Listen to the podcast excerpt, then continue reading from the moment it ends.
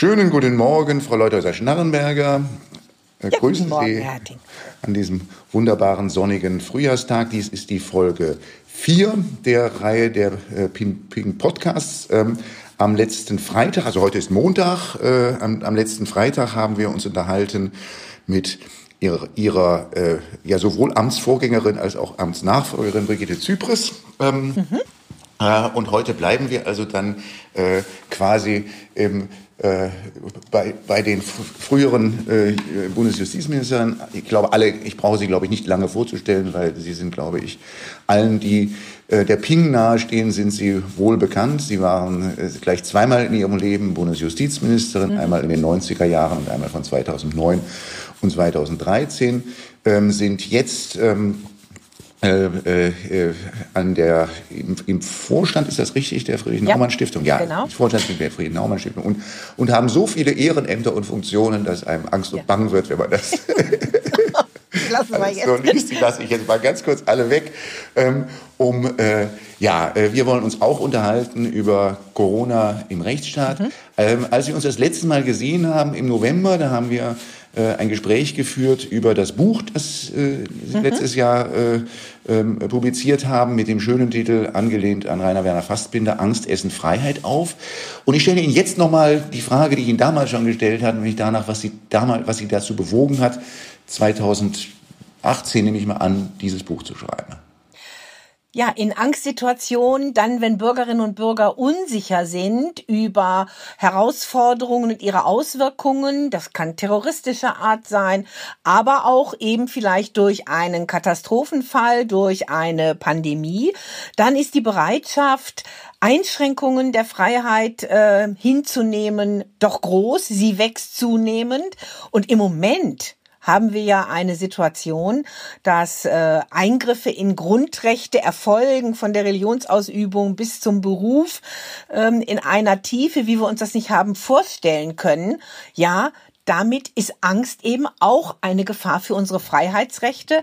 Und wenn so eine Situation da ist, dann ist natürlich ein Staat auch noch mal leichter in der Lage, auch wiederum entsprechende Eingriffe zum Schutz des Einzelnen zu legitimieren. Inwieweit sehen Sie die Gefahr jetzt im Augenblick, dass die Angst auch jetzt wieder die Freiheit auffrisst? Ich sehe sie sehr groß sogar, denn Bürgerinnen und Bürger auch in Deutschland haben ja gefordert, man solle doch solche totalen Beschränkungen, wie sie zum Beispiel in Österreich äh, bestehen, da darf ich nur noch in ein bestimmtes Kaufhaus gehen, jetzt ist die Maskenpflicht da, Bewegungsspielraum ist extremst eingeschränkt worden. Und haben Bürger gesagt, macht das doch auch in Deutschland in der Hoffnung, das würde ein schnelleres und erfolgreiches Umgehen und Bekämpfen dieser Pandemie nach sich ziehen. Und wenn es um Daten geht, die vielleicht helfen können, Kontaktpersonen aufzuspüren, dann sind doch auch Bürgerinnen und Bürger bereit zu sagen, Mensch, wenn es denn was bringt, schaut ruhig in meine Persönlichkeit, in meine Privatsphäre rein. Ja, wir haben heute, denke ich, eine ausgeprägte Grundstimmung. In Österreich fällt mir auf, das habe ich am Wochenende ein bisschen verfolgt, was es in Österreich im Moment so zu lesen ist, scheint es doch ähm, eine ziemlich, also scheint die Opposition jetzt derzeit ziemlich kritisch nachzufragen. Also unter anderem äh, auch die liberale Opposition, Die Neos, die, mhm. Sozialdemokraten, genau, die Neos, die Sozialdemokraten an der Regierung sind dort ja schwarz-grün.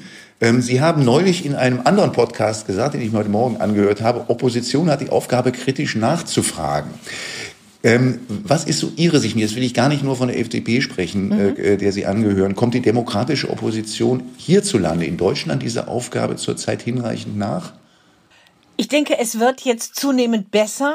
Ähm, Im Bundestag hat immerhin die kritische Opposition doch einige Änderungen äh, des geplanten Infektionsschutzgesetzes ändern können, dass am Bundestag vorbei zum Beispiel gar nicht so ein Notstand einer Epidemie ausgerufen werden kann. Aber es gibt natürlich im Moment so viele Ermächtigungen an die Regierung, die auch die Opposition sagt, Mensch, das ist schon mitzutragen. Wir wollen jetzt nicht nur als Kritiker dastehen. Also ich denke, jetzt ist die Zeit, nachdem wir zwei Wochen rum haben mit diesen extremen Ausgangsbeschränkungen, stärker noch als Opposition auch immer die Regierung wieder zu fordern, damit nicht so diese Grundstimmung, das sei alles alternativlos, sich festsetzt. 2001 am 11. Ähm, September da sagen Sie ja auch, dass Sie da Parallelen sehen zu der Zeit damals mhm. und zu der Zeit jetzt. Ähm, war es ja, äh, war es ja, da war ja die FDP auch in der Opposition. Ähm, und es war ja damals auch so, dass die FDP die Maßnahmen mitgetragen hat. Oder, oder erinnere ich mich falsch. Und, aber dann, dann später eine andere Sicht darauf hatte. Ist das vielleicht etwas, woraus die Opposition lernen kann, dass man solche Maßnahmen, die, die man in Krisenzeiten dann mit großer Mehrheit trägt, rückblickend anders sieht? Also damals hat die FDP ja bei diesen Otto-Katalogen, das war Otto Schilly, der damals die treibende Kraft bei der Gesetzgebung war, ja unter anderem mal unter Protest die Beratungen verlassen, ähm, hat dann einige Dinge mitgetragen, nicht alles, es war auch nicht alles verkehrt. Und ich denke auch, Opposition heißt nicht, alles abzulehnen, was eine Regierung macht, bedeutet konstruktives Begleiten, wo man es verantworten kann, aber kritisches Hinterfragen, auch fordern, auch einfordern, dass man über Alternativen nachdenkt, auch der entsprechende Szenarien entwickelt.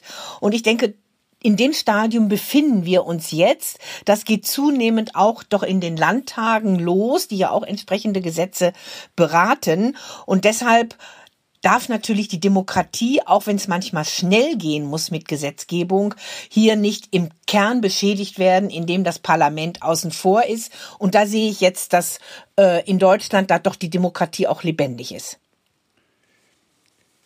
Die, ähm, die Kanzlerin und, also vielleicht mal ein bisschen vorausgeschaut, die Kanzlerin und, ähm, und, und, und andere, von denen ist immer mal wieder der Satz zu hören gewesen, es sei noch zu früh über den Exit, wie das jetzt immer so schön heißt, zu sprechen.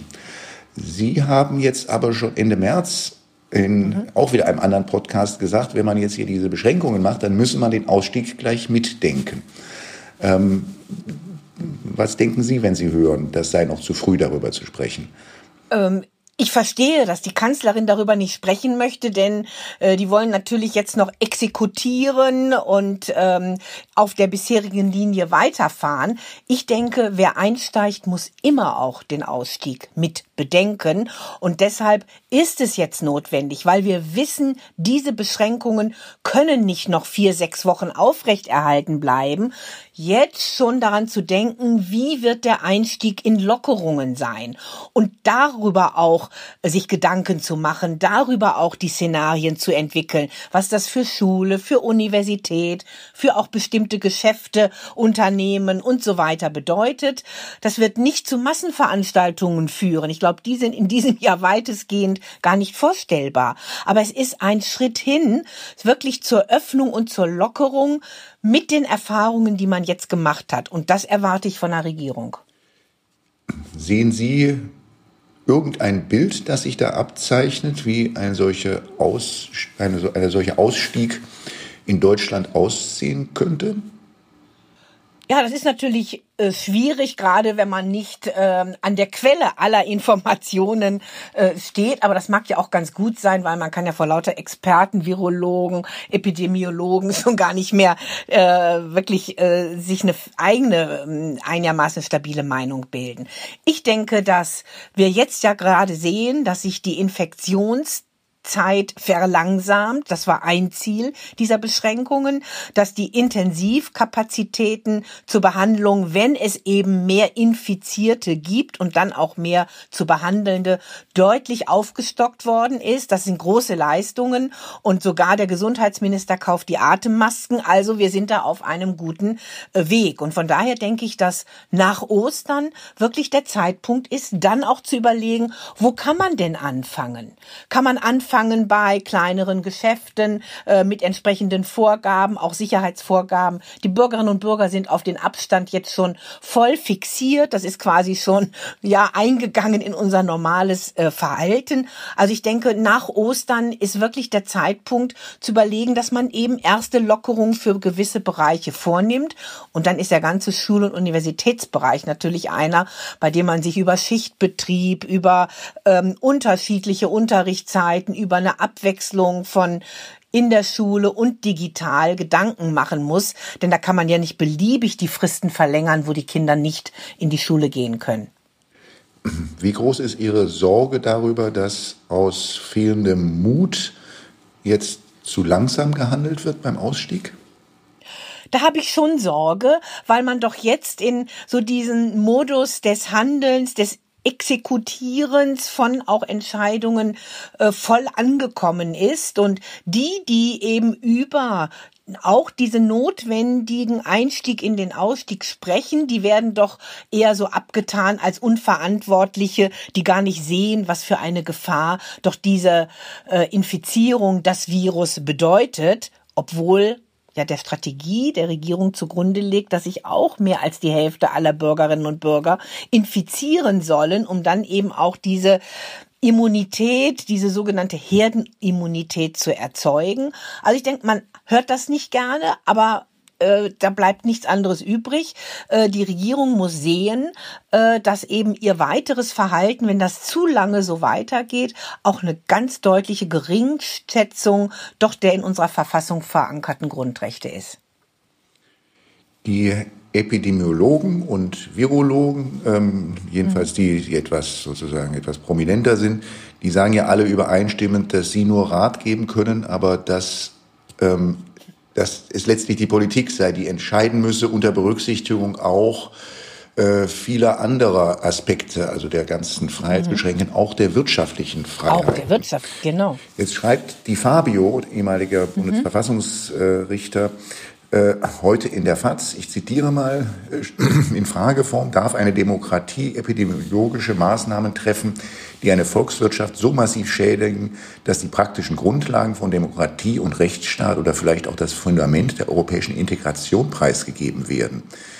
Wer hier wägt, wird die Schicksale von Gewerbetreibenden, deren Anstrengungen, vielleicht sogar ihr Lebenswerk zerstört wird, ebenso im Auge behalten wie das der Kellnerin oder des angestellten Taxifahrers, deren Decke zur Überbrückung von Einnahmeausfällen mhm. erschreckend kurz ist. Äh, Nochmal mit anderem Akzent eine Frage, die ich vorhin gestellt habe. Wie, wie groß ist Ihre Sorge, dass man allzu leichtfertig über diese wirtschaftlichen Auswirkungen, ähm, ich will nicht sagen hinweggeht, aber sie auf die, eine zu leichte Waagschale legt? Also die wirtschaftlichen Auswirkungen sind immens und die ganzen Kollateralschäden sind noch gar nicht richtig absehbar und das zeigen ja wirklich viele, viele Informationen. Die Bundesregierung hat das schon, denke ich, im gewissen Umfang gesehen, denn wir bekommen ja fast täglich neue Krisenpakete präsentiert zur Rettung. Die greifen immer nur zum Teil, müssen nachgebessert werden. Jetzt geht es schon um Konjunkturprogramme, die zum Teil gefordert werden. Und was die Regierung ja auch sehen muss, es wird natürlich bei diesem Eingriff in Unternehmen am Ende auch Entschädigungsleistungen geben müssen, wenn diese Unternehmen eben nicht mehr wieder ihren Platz am Markt bekommen können. Also das spielt natürlich eine große Rolle, aber ich will jetzt nicht sagen, Menschenleben gegen Wirtschaft, sondern es muss alles getan werden, um diese wirtschaftlichen Auswirkungen und Zerstörungen nicht nur versuchen total abzufedern, ganz gering zu halten, sondern auch so früh wie möglich alles zu tun, um eben umzukehren. Denn Eigentum ähm, auch sich entfalten können, aber auch arbeiten können unter gesicherten Umständen, ist ja ein ganz, ganz wesentlicher Aspekt. Und von daher denke ich, ist die Regierung ja nahezu verpflichtet, hier auch äh, zu sehen, wie sie diese Auswirkungen doch versucht, so gering wie möglich zu halten. Und nur mit Geld werden die Arbeitsplätze, und zwar Massenarbeitsplätze, auf Dauer nicht erhalten werden können. Sie erwähnten Entschädigungsleistungen. Ähm, meine Kollegen verstehen das Infektionsschutzgesetz, wo es ja eine Entschädigungsregelung mhm. gibt, verstehen Sie als eine, eine besondere Ausprägung dessen, was wir immer alle im Studium als Sonderopfer mhm. gelernt mhm. haben, Enteignung. Ähm, das sehen noch nicht viele so, aber meine Kollegen sind da sehr, sehr überzeugt. Was ja bedeuten würde, dass eine Entschädigungswelle zurollen könnte noch äh, mhm. auf die Bundesländer, weil das würde ja für alle Gastronomen und alle Einzelhändler und all die vielen anderen gelten, die jetzt von den Schließungen betroffen sind. Ähm, besteht da die Gefahr, dass man diesen wirtschaftlichen Aspekt, der ja auch zu erheblichen Belastungen der Haushalte führen kann, auch unterschätzt? Ich befürchte, dass man das im Moment gar nicht so in den Blick nimmt und das hieße ja, diese Auswirkungen auch zu unterschätzen. Denn ein Geschäft zu schließen, ein Restaurant dicht zu machen, ein Reisebüro ähm, zuzumachen und nur noch selbst Rückzahlungen vornehmen zu können, sind ja alles Dinge, die sind wie quasi ein enteignungsgleicher Eingriff. Das, was man mal gelernt hat als Juristen, wie so eine Art äh, ja, Sonderopfer, das unter bestimmten Umständen zulässig ist, aber nur gegen eine Entschädigung. Und von daher denke ich, dass auch dieser Gedanke eben gerade im Infektionsschutzgesetz so drin ist. Das ist ja sehr schnell beraten worden. Auch, glaube ich, die, die es formuliert haben, wissen bei allen Bestimmungen nicht gleich, was das noch so nach sich ziehen kann. Und von daher ist das in meinen Augen noch ein ganz wichtiger Punkt, der auch bei der Frage, wie können wir diese Eingriffe abmildern, eine Rolle spielt. Vielleicht ist deshalb dieses Gutscheinmodell äh, jetzt gerade für die Reisebüros, auch für andere Bereiche ähm, im Gespräch, auch als gesetzlich vielleicht sogar verpflichtend auszugestalten, um damit mögliche Entschädigungszahlungen minimieren zu können mhm. später weil wir da ja wirklich von Milliarden und Abermilliarden, das kann man sich ja schnell ausmalen, sprechen würden, die da anfallen und täglich auch würde die Uhr dort auch weiterlaufen. Und da spricht einiges dafür. Ähm, äh, ich habe gefunden, heute äh, schreibt äh, Martin Klingst, auch Jurist in Zeit Online, mhm. unter einer Überschrift, die schon fast ein bisschen bei Ihnen abgeschaut ist. Die Freiheit darf der Pandemie nicht zum Opfer fallen. ja, ich bin froh, dass es jetzt überall diese Schlagzeilen gibt. Endlich, endlich. Es gibt sie, es gibt sie nach meiner Beobachtung äh, ich würde fast sagen Tag für Tag mehr, was ich was schon mhm. mal ein ja. gutes mhm. Anzeichen ist, was denke ich mal auch ähm, auch so ein bisschen wieder Parallelen hat zu, zu anderen äh, Schockereignissen aus der Vergangenheit, wo erstmal Sicherheit in der Bevölkerung mhm. ähm, ganz, ganz groß geschrieben wurde und wo so dann langsam, langsam, langsam anfing, mhm. auch wieder ein, ja, man ist fast geneigt zu sagen, ein bisschen Besonnenheit einzukehren und sich daran mhm. zu erinnern, dass es ja dass, dass es ja in solchen Zeiten immer zwei Seiten gibt, die Sicherheit und genau. die Freiheit. Martin Klingst, ähm, und also für, für uns Juristen übersetzt sich das ja vor allen Dingen dann immer wieder in die Frage der Verhältnismäßigkeit. Mhm, mh. Und Martin Klingst stellt eine Frage, die ich auch mit Brigitte Zypris am Freitag schon diskutiert habe, ähm, nämlich die Frage, warum sollen sich Menschen nicht in Restaurants, in einer Bar, in einer Kirche, Synagoge, Moschee oder sogar in einem Kino treffen und vergnügen können, wenn zwischen ihnen Stühle, Tische und Sitzreihen genügend Raum bleibt und ein geordneter Einlass und Ausgang möglich ist. Ähm, was sagen Sie, wenn Sie das hören? Ja, dem kann ich doch viel abgewinnen, dass äh, man eben Vorkehrungen schaffen muss, auch ja zum Beispiel äh, in Buchhandlungen, in Reisebüros, in Geschäften, aber natürlich gerade auch in Restaurants, aber gerade auch in Gotteshäusern, in Kirchen, äh, die eben den nötigen Abstand sicherstellen, die auch ähm, Desinfektionsmittel ähm, am Eingang bereitstellen, die dann auch sagen, mit Schutzmasken reingehen. Essen ist ja ein bisschen schwierig mit Schutzmasken. Ähm, das äh, wird also da nicht weiterhelfen. Aber man kann in meinen Augen in Restaurants sehr wohl auch deutlich entzerren. Das heißt natürlich hohe Disziplin, auch eine gewisse Kontrolle und Verantwortung, die der Gastwirt wahrnehmen muss. Äh, aber es wäre doch ein Schritt, da langsam äh, mit anzufangen und die Bürger darauf einzustimmen. Es besteht ja im Moment die Angst, alle Bürger würden dann sofort dorthin rennen und dann hätten wir äh, eine unkontrollierte Ansammlung vieler, vieler Menschen und dann wäre die Infektion also wieder ganz neu ausgebrochen. Ich glaube, inzwischen nicht mehr, dass das so sein wird. Und das Wochenende, das letzte sonnige Wochenende, bestätigt mich auch da drin. Da hat es natürlich Polizeikontrollen gegeben, aber kaum wirklich ernsthafte Vorfälle. Die Bürger wissen, wenn sie sich verantwortungsbewusst verhalten, dann ist auch eine Lockerung leichter, leichter politisch rechtfertigbar. Und genau dahin sollten wir möglichst schnell kommen. Wie groß ist die Angst der Politik vor Kontrollverlust? ich denke groß, weil einfach die Auswirkungen dieses Virus äh, mit dieser Tröpfcheninfektion eben groß ist und wir ja sehen, da wo es ganz schlimme Situationen gibt, Italien, jetzt aber natürlich ähm, gerade auch New York und, und in USA, dann kann es eben auch ganz, ganz viele Menschenleben, tausende Menschenleben in kürzester Zeit kosten. Und natürlich will da eine Regierung auch Kontrolle erhalten und das darf man ja auch nicht ausblenden. Aber wir sind in Deutschland ja auf dem, finde ich, da eher auch schon besseren, ganz guten Weg, denn wir haben auch Tote, aber es hält sich doch Gott sei Dank in Grenzen. Die Zahl der Infektionen wird verlangsamt. Also alles etwas, die Grenzen sind zu, keiner kommt rein, wenn man ihn nicht ähm, äh, vorher kontrolliert oder in Quarantäne steckt oder was auch immer macht.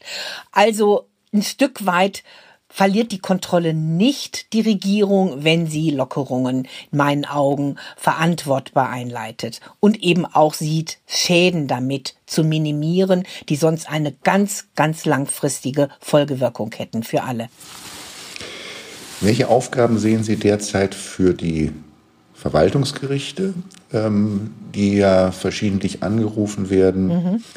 und bislang eigentlich mit ganz, ganz vereinzelten Ausnahmen erfolglos, mhm. etwa bei Versammlungen, wo es mhm. dann, wo Ausnahmegenehmigungen verweigert werden, mhm. ähm, obwohl da nur ganz, ganz wenig Leute sind, die mhm. zum Beispiel, gab es einen Fall am Wochenende, ähm, für, für, Aufmerksamkeit für die Flüchtlinge in Griechenland werben wollen. Mhm. Und hm, also die, also die Verwaltungs mhm. ja, also die Verwaltungsgerichte sind natürlich für viele dieser äh, sag ich mal, Maßnahmen, gegen die man sich wenden möchte, jetzt ähm, das richtige Gericht, denn ähm, Verwaltungsakte, das sind ja so Entscheidungen, die dann konkret getroffen werden vor Ort von Verwaltungen, von der Polizei, gegen die kann man sich eben zwar vielleicht auch auf andere Weise mit dem Widerspruch zum Teil wehren, der hat aber keine aufschiebende Wirkung. Das heißt, es ändert sich nichts, so dass man dann eben zum Verwaltungsgericht äh, kommt. Ähm, und ähm, ich denke, dass das Verwaltungsgericht, dass die Verwaltungsgerichte zunehmend natürlich sehen werden, wie ist die Gesamtsituation? Was heißt das zum Erreichen des Zweckes? Wie konkret ist eine vor, gesetzliche Vorgabe?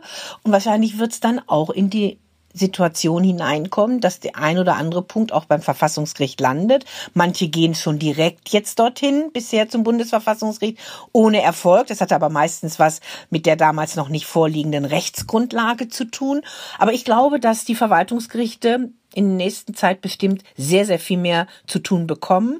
Und was mich doch sehr ähm, betroffen gemacht hat, war eine Entscheidung, dass ein junger Mann, der im Internet zu einer gewaltfreien Versammlung aufgerufen hatte, im Freien, was im Moment nicht erlaubt ist, der wurde präventiv in Gewahrsam genommen, obwohl natürlich jederzeit eine unerlaubte Versammlung ja aufgelöst werden kann und dann eben kein Problem ist, aber das ist doch kein Anlass für präventive Festnahme. Also und von daher denke ich, es ist gut, dass Gerichte da sind, die dann auch schnell solche Entscheidungen, die unverhältnismäßig sind, korrigieren können. Am Wochenende gab es auch eine Pressemitteilung, ich glaube, es war die Polizei in Bamberg, ähm, mit der etwas, aus meiner Sicht etwas äh, übertriebenen äh, äh Überschrift, äh, irgendwas mit Corona-Partys stand, äh, wo dann berichtet wurde, aufgrund von Beschwerden von Nachbarn habe man einen Mann festgenommen, der zum vierten Mal ähm, äh, Bekannte zum Alkohol, mit zum Alkoholtrinken zu sich nach Hause eingeladen hatte. Ähm, den hat man bis zum 19. April in das berüchtigte bayerische Sicherungsgewahrsam genommen. Ja. Was sagen Sie, wenn Sie das hören? Ja, vollkommen unverhältnismäßig. Es kann überhaupt gar nicht sein. Also es gibt den Bußgeldkatalog, der gestaffelt ist, der ja teilweise auch schon sehr, sehr hohe Bußgelder äh, vorsieht und da kann man auch im Wiederholungsfall was machen. Aber ich kann doch nicht jemanden über 14 Tage wegsperren, äh, weil er gegen einen Bußgeldkatalog verstoßen hat. Das halte ich für absolut unverhältnismäßig. Ja. Sehen Sie die Gefahr, dass sich das jetzt auch an anderer Stelle verbreitet. Man muss ja die Polizei sehen, die ja äh, mhm. auch jetzt gar nicht vorbereitet ist auf die Aufgabe, die ja. sie jetzt derzeit hat. Ähm, mhm. Ähm, was haben Sie da so für eine Sicht? Also ich denke, es gab zu Anfang auch innerhalb der Polizei und ich finde ganz, ganz nachvollziehbar natürlich Unsicherheiten. Was sind diese triftigen Gründe, die eben ausreichen, dass man eben ähm, rausgehen darf und wie weit sollen sie da kontrollieren? Und da hat es auch die ein oder andere unverhältnismäßige Maßnahme auch schon in den letzten Wochen gegeben, dass da von der Park Bank eine alte Dame vertrieben wird, die dort alleine in der Sonne sitzt. Ja, wo soll denn da irgendein Risiko sein? Oder dass man aus dem Zweitwohnsitz raus muss, ähm, obwohl man dort gemeldet ist und in seinen Erstwohnsitz zurückverfrachtet wird und die Polizei einem wenige Stunden Zeit lässt. Also ich denke, da wird sich jetzt doch mit dieser Erfahrung, die man macht, auch mit dem, dass die Politik sieht, sowas ja nun auch nicht gemeint und sowas schädigt ja eher Vertrauen bei den Bürgerinnen und Bürgern, doch zu einer, äh, sag ich mal, stärkeren Angemessenheit kommen. Ich glaube eher, dass die Polizei auch da aufnimmt, das, was da an auch teilweise berechtigter Kritik kommt und sie eher dann auch mit Augenmaß entscheidet. Aber Bamberg ist natürlich indiskutabel eine äh, Gruppierung innerhalb der Polizei, die Unabhängigen in der Polizei, mhm. ähm, äh, twittern am Wochenende, äh, man solle doch verfassungsrechtliche Bedenken gegen die Vorschriften nicht so einfach vom Tisch wischen. Es sei keinem Kollegen geholfen, wenn seine Maßnahmen nachher für rechtswidrig erklärt werden und möglicherweise sogar eine Strafbarkeit begründen. Ähm, was, denke, was, was sagen Sie, wenn Sie sowas hören? Also ich finde äh, das äußerst bemerkenswert, sehr klug und auch mutig, denn das sind ja gerade kritische Stimmen aus einem Bereich heraus, der ja auf die Anwendung von Gesetzen angelegt. Das ist nun mal Polizei. Die müssen sich dann auch dem Bürger stellen und politische Entscheidungen, die auch umstritten sind, dann am Ende durchsetzen und äh, vollziehen. Von daher denke ich, ja, es ist nicht auszuschließen, das ist ja auch schon von Verfassungsjuristen jetzt immer wieder zu hören, dass die ein oder andere Grundlage für Maßnahmen vielleicht nicht beim Bundesverfassungsgericht Bestand haben kann. Ähm, ich sehe nicht, dass rückwirkend dann Polizeibeamte deshalb zur Verantwortung gezogen werden, die auf dieser Grundlage gehandelt haben und deren Handeln eben nicht für sich gesehen unverhältnismäßig Parkbank, Festnahme und so weiter gewesen ist. Aber ich finde, das ist ein super Zeichen, dass solche Stimmen aus der Polizei zu hören sind, die ja für ihren Berufsstand sind und die ja jetzt nicht, äh, sag ich mal, ihre Kolleginnen und Kollegen da ärgern wollen, sondern einfach ihre Sorge formulieren. Und das muss möglich sein, darf es jetzt auch keinen Ukas geben, dass man denen am liebsten den Mund verbietet. Ähm, die ähm, selbe Gruppierung äußert dann auch Bedenken und weist darauf hin, dass ja ähm, alle Beschränkungen derzeit auf den Verordnungsweg kommen. Mhm. Und da gibt es ja dann, wenn man sich die Verordnungen mal etwas genauer anschaut, die also in einer bürokratischen Akribie äh, gefasst sind, äh, wo ich jedenfalls auch immer ein bisschen mit der Stirn runzle und immer denke, was, mhm. was mögen die Betreff Beteiligten denken. Wenn Sie, wenn man da hereinschaut, dann sehen Sie, dass äh, etwa in Sachsen, in Bayern und auch Berlin, äh, äh, es, also man nicht, äh, man, wenn man nicht krank oder alt ist, was immer das heißen mag, das ist ja auch schon so eine verfassungsrechtliche Frage, dann, wenn sowas da drin steht und nicht definiert ist, ähm, äh, dann darf man nicht Freunde und Verwandte in, seiner, in ihrer Wohnung besuchen. So, so der Zustand in Bayern, in Berlin, in Sachsen. In Nordrhein-Westfalen mhm. gibt es da keine Beschränkungen für. Mhm, mhm. Und so hat ja jedes Bundesland eins. Ja. Ähm, ähm, ist das, was sagen Sie zu einer solchen Entwicklung, dass sich da so Dinge in jedem Bundesland so ein bisschen und das alles auf dem Verordnungsweg hm. verselbstständigen? Also zunächst mal ist dieser Verordnungsweg, und ich glaube, viele Juristen haben ja sofort an Ermächtigungsgesetze 1933 sich erinnert äh, gefühlt, äh, ist eine ziemlich weite, fast Blanko-Ermächtigung an den Staat, sprich an Ministerien oder zusammen mit anderen, meistens ohne Beteiligung des Bundesrates und natürlich des Bundestages, ähm, eine Aufforderung, ähm, sehr äh, umfangreich Entscheidungen treffen zu können. Da mag im Katastrophenfall auch einiges notwendig sein. Das will ich überhaupt nicht bestreiten. Aber zum Beispiel geht eine Ermächtigung teilweise so weit, dass auch Gesetze außer Kraft gesetzt werden können durch eine Rechtsverordnung.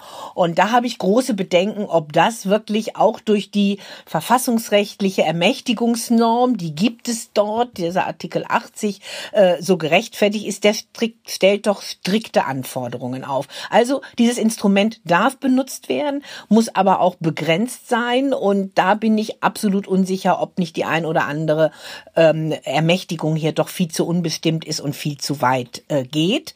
Äh, das denke ich ist ein berechtigter äh, Punkt, der äh, auch immer wieder ähm, ins Gespräch gebracht wird und da auch äh, kritisiert wird. Äh, ja, und ähm, dann das äh, Anwenden ähm, dieser Ermächtigungen ja, das geht teilweise, jetzt bin ich aber nicht ganz konkret bei Ihrer Frage, über das auch hinaus, glaube ich, was da vielleicht mit intendiert war oder es ist gar nicht alles überblickt worden, was damit am Ende letztendlich gemacht werden kann. Und jetzt fragen Sie mich nochmal ganz konkret, was ich noch nicht beantwortet habe, Herr Hertig. Ich mache einfach mal eine, eine, eine Abschlussfrage. Ähm, wenn ich mal unterstelle und, und hoffe, dass wir uns vielleicht nochmal in zwei, drei Wochen unterhalten. Ähm, äh, wie viel ist bis dahin noch übrig von den Beschränkungen? Was wäre da Ihre Prognose? Also ich glaube, dass es dann Lockerungen gibt, dass es ähm, wahrscheinlich auch wieder ein unterschiedliches Vorgehen der Bundesländer gibt, denn äh, das fällt ja leider etwas auseinander. Und da ist Nordrhein-Westfalen doch etwas, ich sag mal, aufgeschlossener. Die denken auch schon eher mal an Exit. Und die haben auch sehr wohl im Kopf, dass äh, ich auch noch mal eine fremde Person treffen darf. Und ich denke, dass es da sehr wohl Lockerungen geben wird. Da wird auch, glaube ich, unsere Wirtschaftslandschaft schon wieder etwas anders aussehen sehen. Aber natürlich werden wir keine Fußballspiele, keine Großveranstaltungen, keine Konzerte und nichts haben. Hm.